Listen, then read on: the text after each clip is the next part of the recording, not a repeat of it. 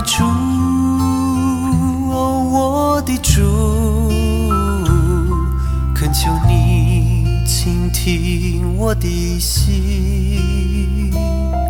当我希望各位弟兄姐妹，大家早安。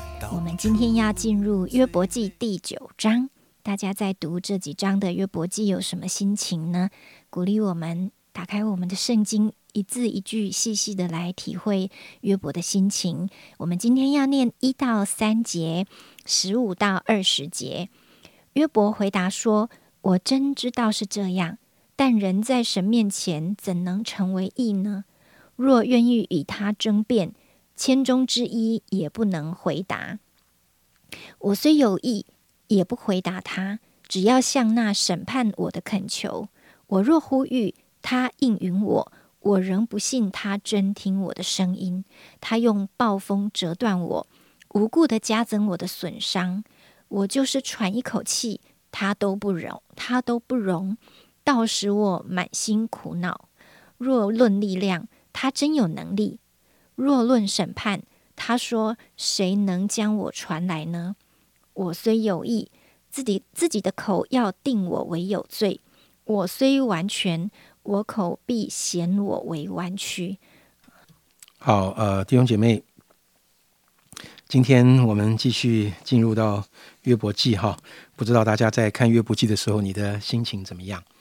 啊、在今天一开始的时候，呃，约伯回答哈，第九章是讲约伯回答，是对第八章舒雅人呃比勒达的呃一个一个评论，他的一个言语所做的一个回复。他说：“我真知道是这样。”这句话一开始就呃说明了，在某种程度上，约伯他同意呃比勒达在第八章的论点。某种程度上的同意是什么意思呢？就是上帝到底是不是一位公平公义的神呢？答案当然是。约伯同意，他没有否认上帝是公平公义的神，但是问题是什么？问题是在第八章从比勒达的回答里面，我们可以看到，人往往会有一个毛病，就是太喜欢把上帝的奇妙，还有他那个无限的公平公义，拉到自己很有限的一种思维模式，拉到我们很有限的人生经验里面来衡量。也就是说，神的公平跟公义必须要符合我的经验、我的逻辑。在这样种一种情况底下，我们就会发展出一种过度简化的神学，一种过度简化的逻辑，美其名是要来确认、要来确信，或者说要来捍卫神的公平跟公义，但其实恐怕是一种扰乱。为什么？因为我们不只要确信神是公平公义的，我们还期望人能够接受、能够相信神是公平公义的。所以我就必须把神的公平公义用人能懂、人觉得合理的一个表达方式来呈现出来。所以第八章，比勒达就把神的公平公义局限在一个善有善报、恶有恶报的一种绝对的逻辑关系里。弟兄姐妹，难道善有善报、恶有恶报完全不对吗？不能这么说。如果是这样，那整个世界的次序不就混乱了吗？所以不能说不对，但是不能把神的公义、公平过度简化成为善有善报、恶有恶报。请问，当你今天做了一件神看为美善的事情，你觉得上帝要在多少时间之内回报你呢？一个小时？一天，还是一个星期，还是一个月，还是一年？同样，如果你今天不小心做了一件上帝不喜悦的事，请问你又觉得神要在多少时间内来跟你结账呢？对不起，我用这个字来形容，你能决定吗？我们恐怕没有办法来确定神多久要跟我们结一次账吧。所以，善有善报，恶有恶报的报，到底跟你所行的善或跟你所做的恶中间会隔多久，我们也不知道啊。他不像学生段考啊，每个月结账一次啊，来评量你这个月在学校读书学习的状况怎么样。他也不像你的薪水呀，好，每个月结算一次你的业绩，你这个月业绩怎么样？不是这样的。所以比勒达坚持约伯遭遇这个大患难，一定是他做错了什么，连他自己也不知道，或者没有用心去检讨所造成的结果。约伯他同意了神的公义，但是也没有完全否认善有善报、恶有恶报的逻辑，只是他的困惑是：人在神的面前如何可以被称为义呢？好，善有善报、恶有恶报，谁敢说？自己在神面前是有义的呢？谁敢说自己在神面前所做的都被神看为绝对是好的呢？面对这一位无所不知的神，谁有能力在神的面前证明自自己的良善呢？答案是否定的。我不知道约伯是不是很想借此也反问比勒达：那你确定你在神面前是一个完全良善的人吗？因为你现在的皮肤比我好，因为你儿子还活得好好的，所以代表你一定比我良善。我不知道他是不是很想反问他这个朋友。如果我们没有办法确定，那我又如何知道我现在所领受的祝福，或者我遭遇的患难，一定是我行善或是作恶的结果呢？所以在这章圣经里，还是鼓励大家，呃。慢慢的去读，不要因为他困难就放弃。求主帮助我们进入那个约伯的痛苦跟无奈里面。啊，一方面他不敢跟神辩论，好像他自己觉得自己是公义的；但二方面他也实在没有办法察觉到他自己到底错在哪里。所以他所遭遇的痛苦跟祸患，如何能得到一个合理的解释呢？这是在第九章。一开始让我们点出的看见哈，这个约伯的一个困惑。其实约伯最需要的安慰是什么呢？是在此时此刻，他他需要的不是一个合理的解释，他需要的不是一个神学的解答。如果真的这么简单的就是恶有恶报，善有善报，那谁能够保证约伯如果从现在开始他再多做一点好事？他就会从现在的灾祸跟痛苦中脱离吗？他的皮肤会恢复吗？他的孩子会从死里复活吗？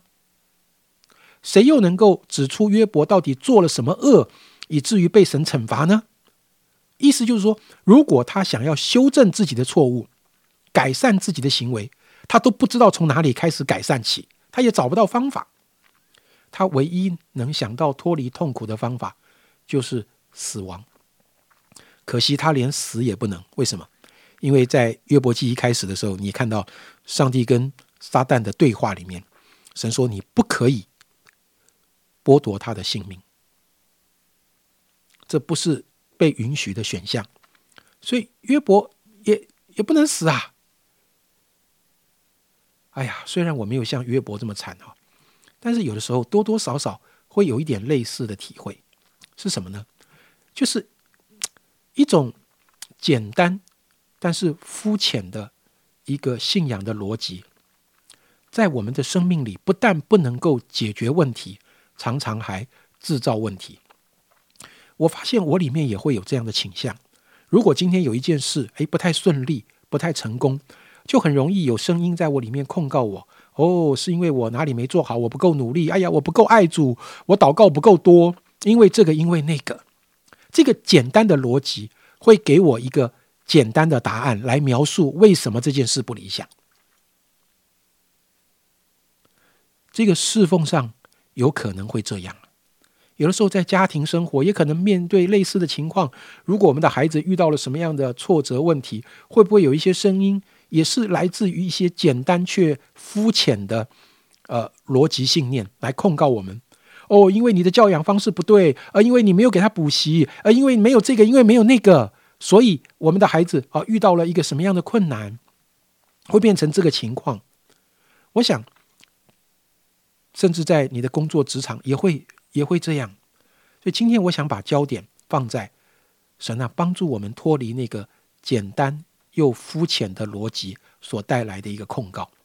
弟兄姐妹，我不知道你有没有不小心用这样的一种看似很有道理的啊一种信仰的逻辑，伤了你周围的人，或是有没有我们用过度简化的道理去指责我们的孩子，去要求我们的配偶，或者用这个简单却肤浅的逻辑，又带着一点礼貌，给你周围的同事、同工、朋友一点善意的建议。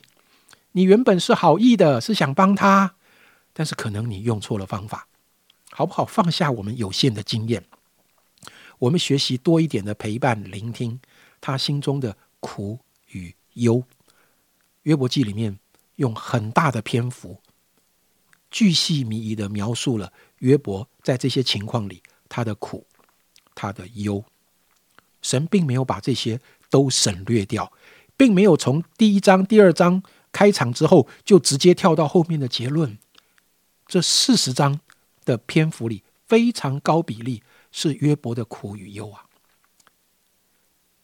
我不知道你自己或是你周围的人有没有也有很多心里的苦与忧需要被听见、被了解，而不是被一个肤浅又简单的信仰逻辑来搪塞，或者在你心里。正在被一些类似这样的一个状况来控告你，无法反驳，也无法证明啊自己完全正确。你你你没有办法证明自己完全正确，但是那些过度简化的逻辑，并没有激发你对上帝真正的信心，也没有办法在你的愁苦中带来真正的出路。弟兄姐妹，今天我的祷告是：愿走过这条路的约伯，他的经历能够帮助到你今天。的情况，让你在神面前有被了解的感受。但愿神使用约伯来安慰你，即使现在你还没有找到答案的出路，但是最起码你知道你并不孤单，也不是全然的绝望。哦，我们都多么渴望能够被了解，被真正的啊倾听，还有。好像他能够知道我心里面真正的需要。我们不希望在我们还没有表达完全，或者是别人用他原本的眼光，或是他就有认识我们的想法来认定我们就是怎么样。但有没有可能，我们的神也希望我们对他的认识不要只停留在起初的啊肤浅的，或者是表面信心的状态呢？神有没有可能也想带我们进入一个超越旧有的啊旧有的习惯啊旧有的认定旧有的经历，使我们对他有真正的信心呢？而那个信心是超越我们信仰或生命里，在很多疑问中仍然没有得到解答的时候，我们仍然认定，因为他已经向我们显明了他爱的确据，我们就一直跟随他。一直信到底，尽管我们的疑问目前还不知道要怎么解决呢？求神带我们走到最后一刻，因为这一路上他的盼望都会随着我们。没有到最后最后一刻，我们不会知道回过头来上帝的恩恩典有多少。亲爱的天父，求你今天就来抓住我们的心，让我们真正的明白啊，在我们人生中。有些困境，我们是仍然不知道该怎么面对，但是你的爱跟你赐给我们的盼望都没有离开。透过约伯他的陈述，透过约伯他生命的苦境，回应到我们的现状。主啊我们跟他一样的，就是无论如何，我们都会继续的信靠你。求你成为我们一生紧紧的依靠。这样祷告，奉耶稣基督的名，阿门。个心跳那是我最虔诚、最渴慕的祈祷。求你聆听我每一个心跳，告诉我你什么都明了。